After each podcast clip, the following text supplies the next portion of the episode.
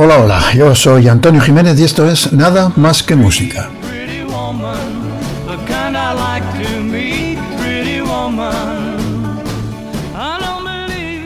Muy buenas tardes a todos. Un día más vamos a repasar un poco de la historia de la música, en este caso española, y para más precisión zaragozana. Este programa estaba en deuda con el grupo más internacional que ha dado esta ciudad.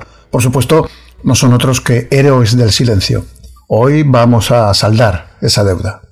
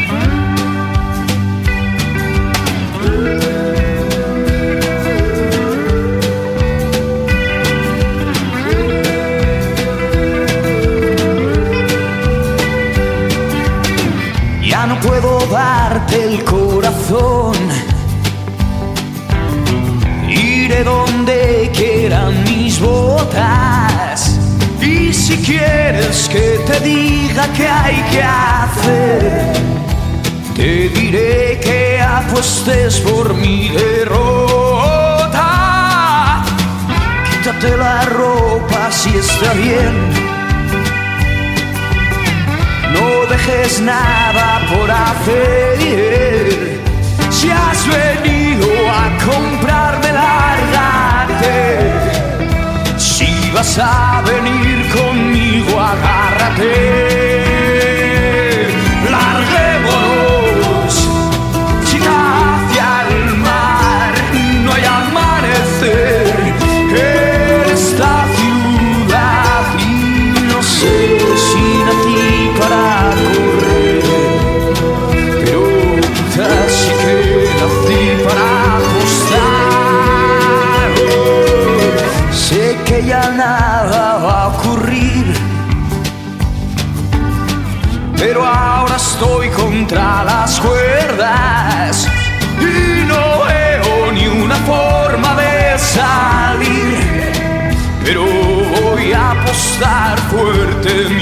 I swear.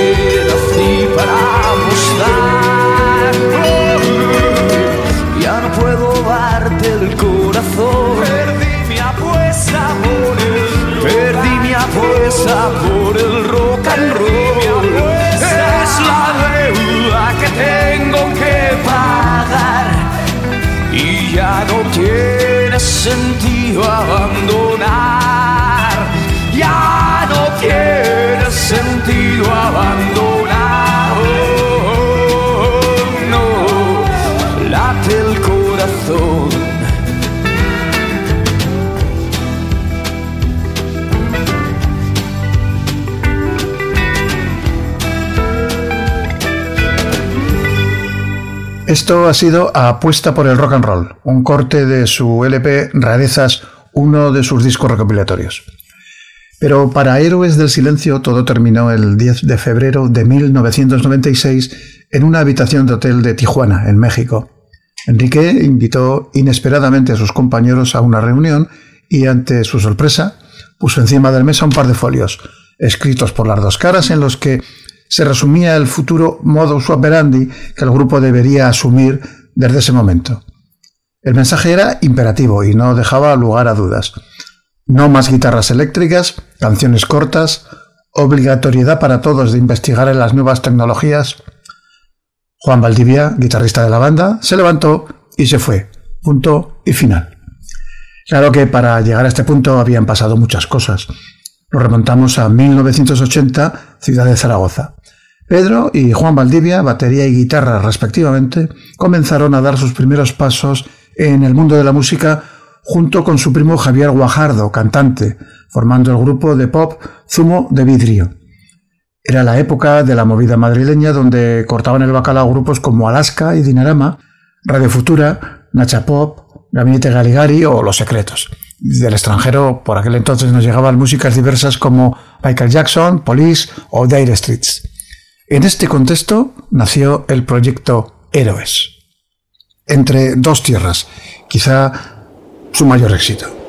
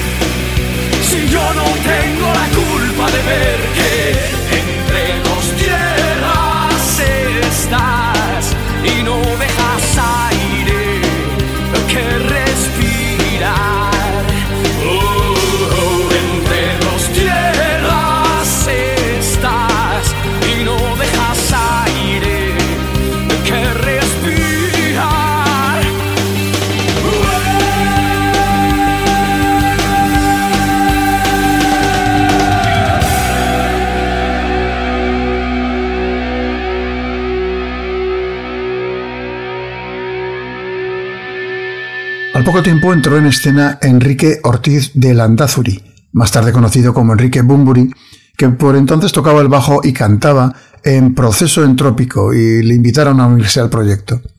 Con formato de trío, el cantante anterior ya había abandonado la banda, comenzaron sus primeras actuaciones y grabaron su primera maqueta. Las nuevas canciones tenían un estilo oscuro y simbólico, con claras influencias del post-punk, muy distinto al pop del zumo de vidrio. Así que decidieron cerrar esta etapa y empezar de cero.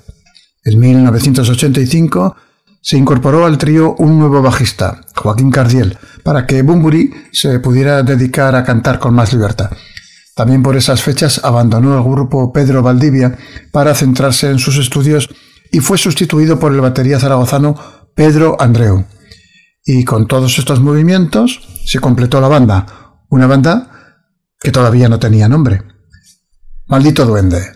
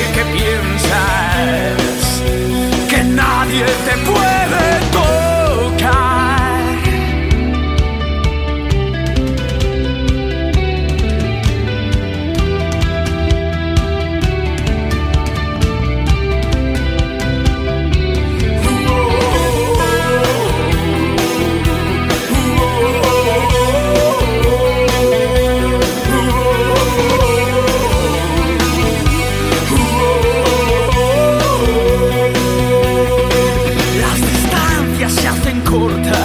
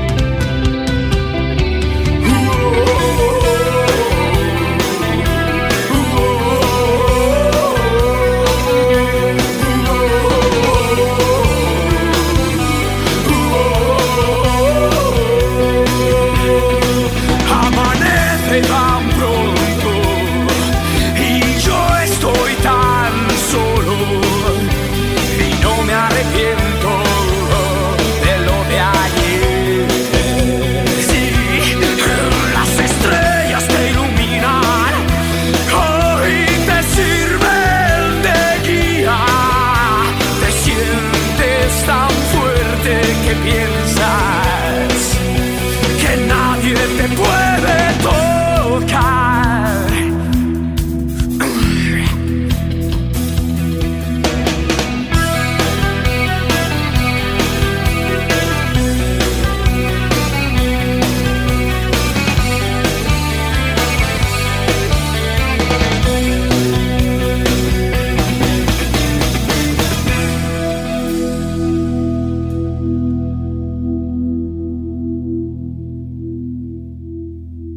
Llegó, como suele pasar casi siempre, por azar. Estaban promocionando su primera maqueta y tenía que acudir a una entrevista en Radio Zaragoza y seguían sin nombre. Alguien sugirió Héroes del Silencio, que era el título de una de sus canciones, que posteriormente cambiaron por Héroe de Leyenda. Y la idea gustó a todos, así que las cosas quedaron de esta manera. A partir de este momento, todo se aceleró. Ganadores de la fase regional del Festival de Benidorm, finalistas del concurso Nuevo Pop Español, bombazo en las fiestas del Pilar y primeros contactos con los ejecutivos de las discográficas. Uno de ellos, Gustavo Montesano, productor y guitarrista de Ole Ole, se acercó a Zaragoza para verles en directo y quedó impresionado e inmediatamente se lo comentó a la multinacional EMI. A pesar de todo, EMI no lo tenía del todo claro y decidió empezar con un EP con cuatro temas que se grabaron a finales de 1987. El trabajo vendió 30.000 copias, un récord absoluto para un lanzamiento debut. Con las cosas un poco más claras, la discográfica se atrevió ya con un nuevo lanzamiento, un LP, que Héroes tuvo que componer en tiempo récord para publicarse en octubre de 1988. El mar que no cesa fue disco de platino y vendió más de 150.000 copias. En la gira correspondiente, Héroes del Silencio dejó definitivamente constancia de su calidad y de la contundencia de sus directos. De este álbum, El mal que no cesa, Mar Adentro.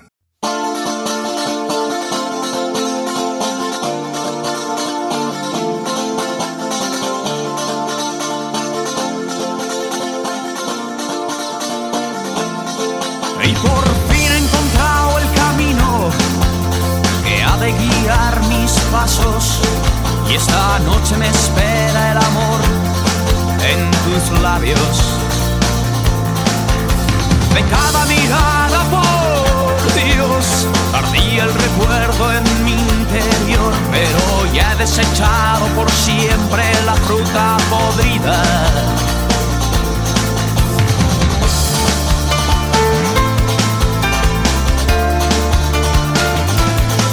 en la prisión del deseo estoy. Y aunque deba acabar en la tierra, la tumba que sé que me espera, jamás me vio nadie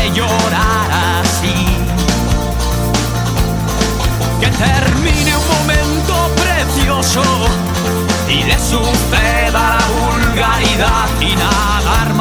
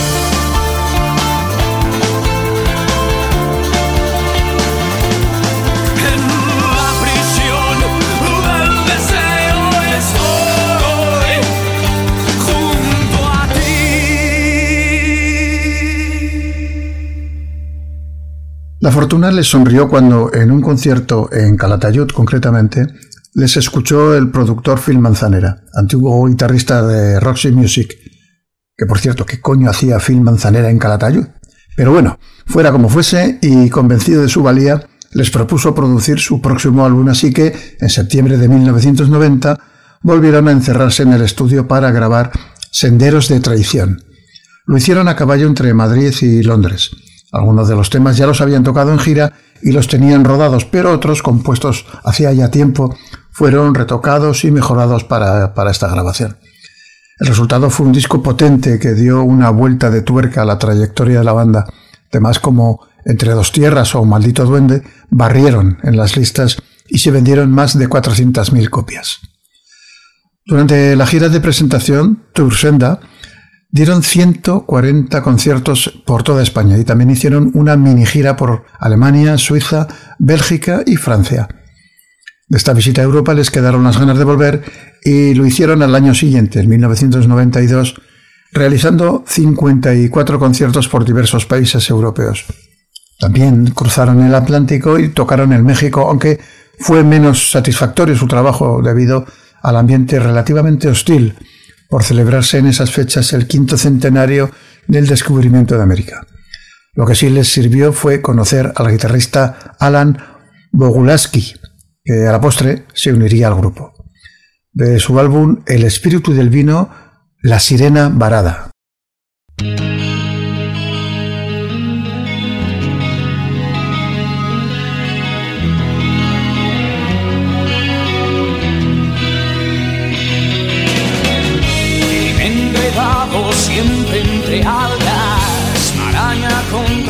Contra los dedos, cierras la madeja con el fastidio del destino y el mordisco lo dan otros.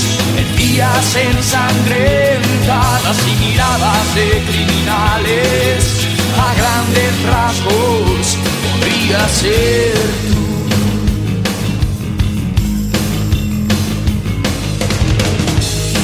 el anclavador y de un extremo largo ya y del otro tu corazón. Mientras tanto, te sangra y el mendigo siempre a tu lado, tu compañero de viaje. Cuando las estrellas se apaguen tarde o temprano, también vendrás tú.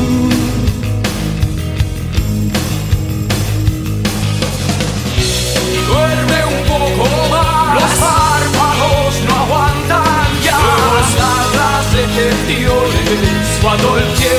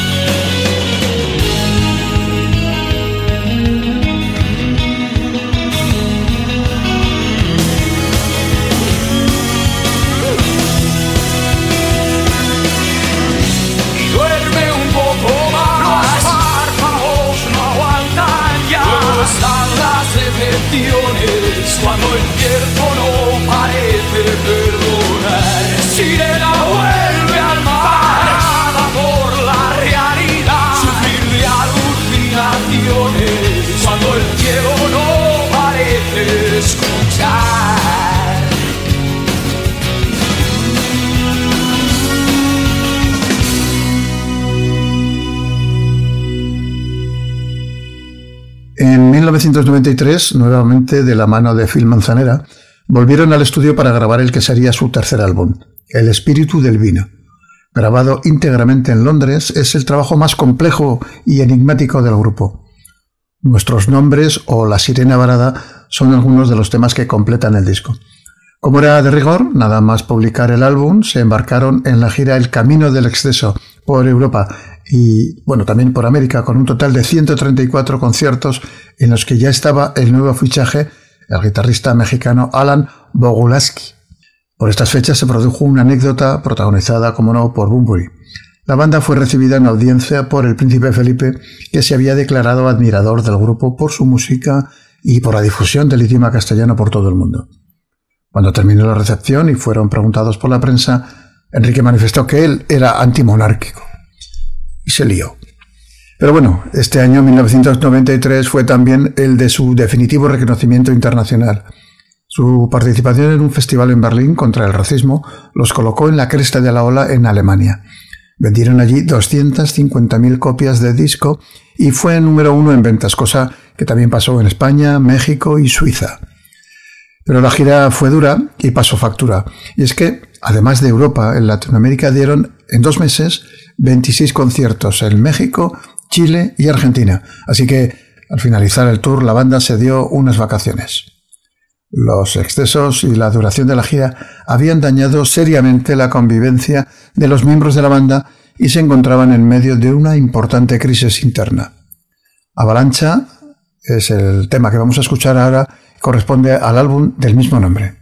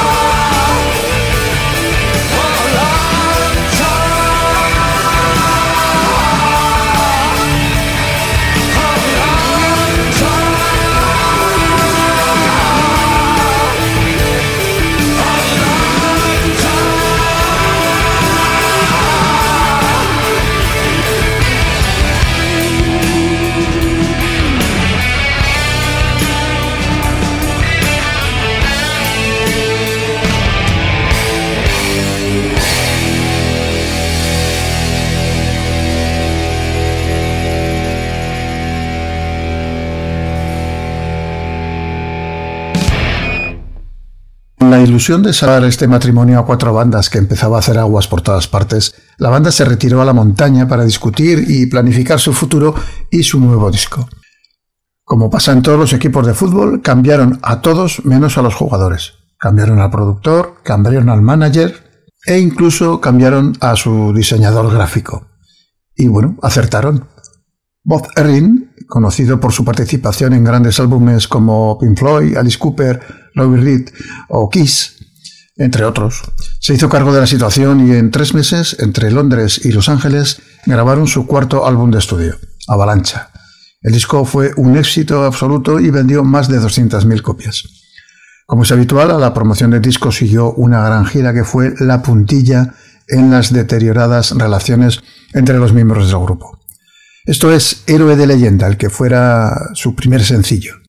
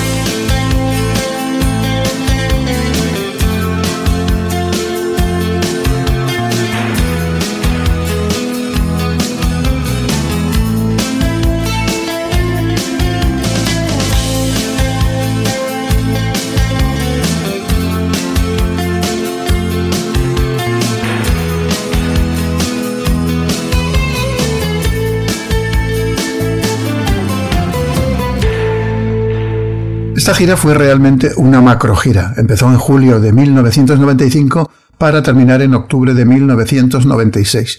152 conciertos repartidos por Europa y América. La convivencia y el cansancio proporcionó momentos muy difíciles e hicieron crecer las desavenencias internas de la banda. Durante la gira, Bumburi empezó a componer y grabar nuevos temas sin tener para nada en cuenta al resto de héroes y haciendo ver que su futuro ya no pasaba por la banda. Como guinda del pastel, su último concierto, que se celebró en Los Ángeles el 6 de octubre de 1996, tuvo que ser suspendido porque el público empezó a tirar botellas y objetos al escenario. Estaban cabreados por unas declaraciones despectivas de Bumburi acerca de las mujeres mexicanas. Antes de acabar la gira, en una rueda de prensa celebrada en Lima, comunicaron su separación temporal. También del álbum El espíritu del vino, como el anterior, es este El camino del exceso.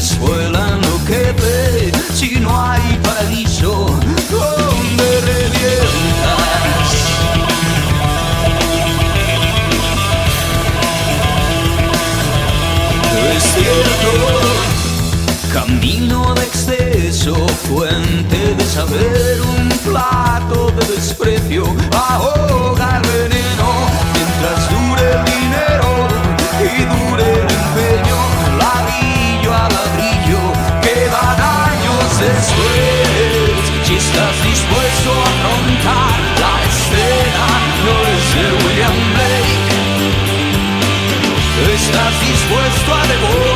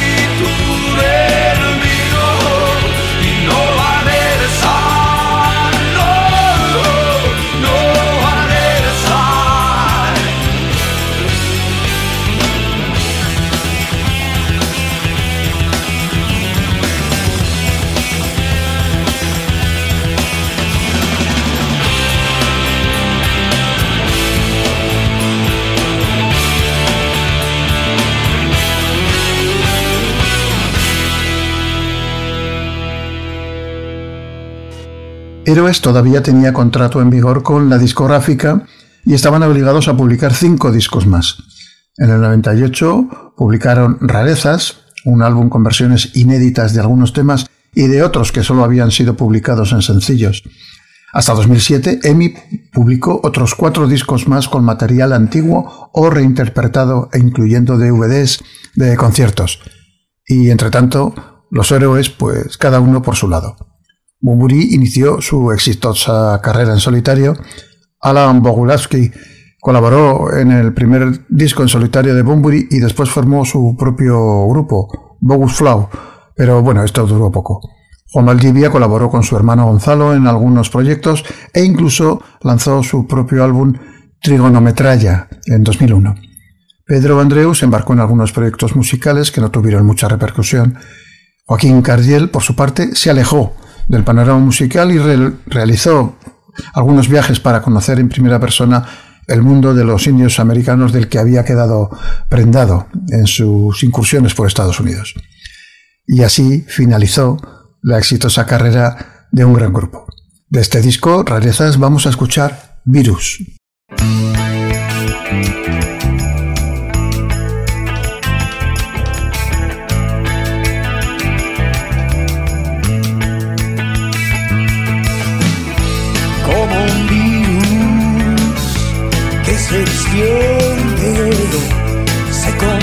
De tumor a suspiro como un hongo, crece sin mi permiso y desarmado dejo que me envenene. Y yo esculpido en cenizas haciendo llegar olor a cantera, disolviendo el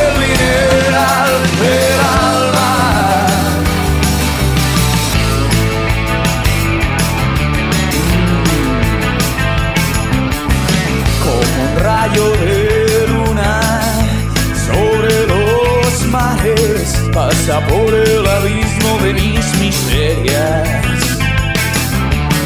Como si fuera verdad que mi debilidad me alimentara y fortaleciera. Y yo esculpido en cenizas haciendo llegar con huracán disolviendo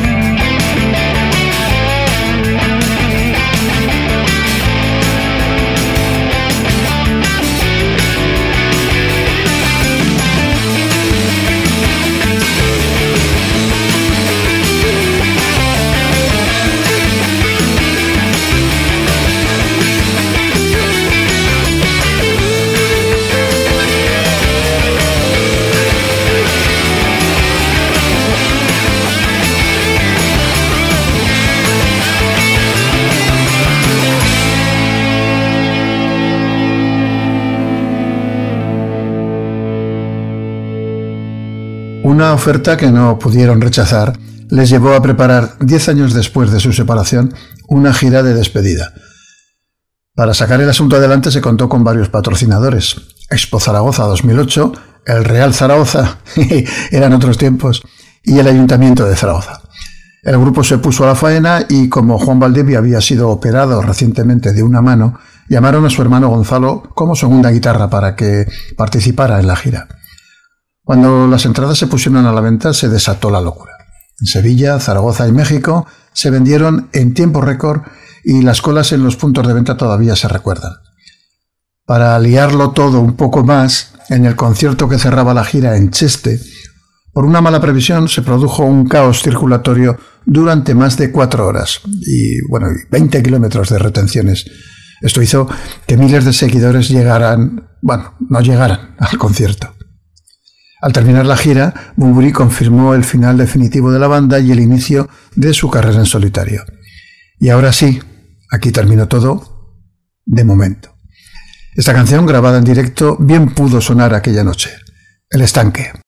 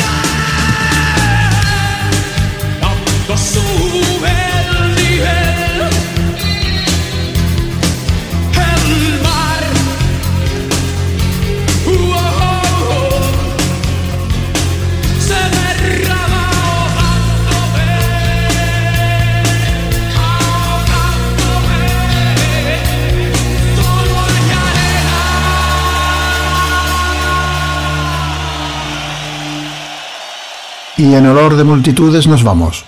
Hasta una próxima entrega de Nada más que música. Y ya sabéis que, entre tanto, os deseo a todos unas muy buenas vibraciones.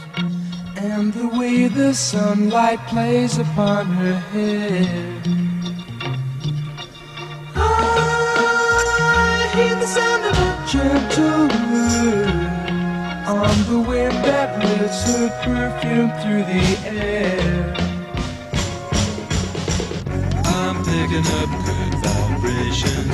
She's giving me the excitations. I'm picking up good vibrations. She's giving me the excitations.